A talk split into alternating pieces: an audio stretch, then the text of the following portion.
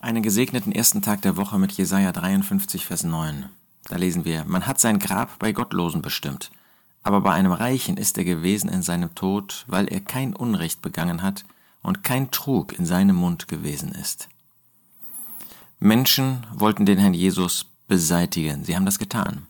Menschen haben sein Grab bei Gottlosen bestimmt. Sie wollten ihn einfach sozusagen dahin werfen, wie das alle namenlosen uninteressanten, unwichtigen Menschen in der damaligen Zeit erlebten. Man hat sein Grab bei Gottlosen bestimmt. Man wollte ihn mit den Übeltätern beseitigen und auch begraben.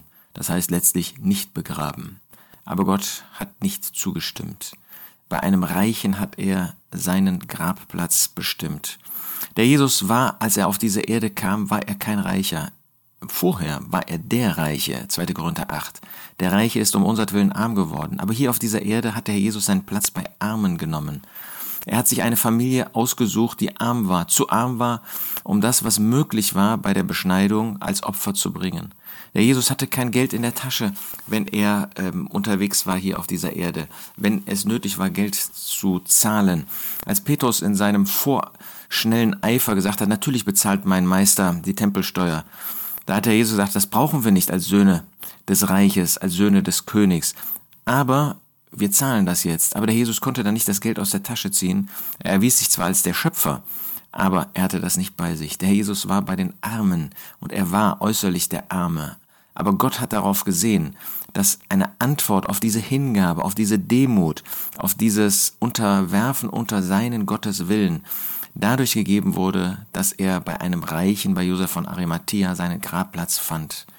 Aber bei einem Reichen ist er gewesen in seinem Tod. Vergessen wir nicht, dass der Jesus gestorben ist. Das steht heute vor uns, wenn wir zusammenkommen im Namen des Herrn Jesus, um seiner zu gedenken in seinem Tod, um daran zu denken, was er gelitten hat, als er gestorben ist, als er dort in die drei Stunden der Finsternis gegangen ist.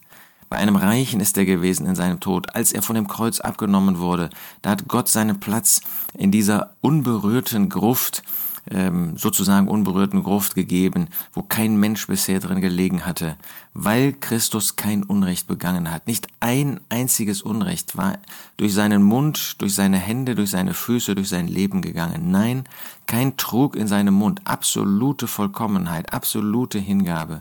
Daran wollen wir denken, wollen in unseren Herzen niederfallen vor dem Herrn Jesus und ihm die Ehre geben.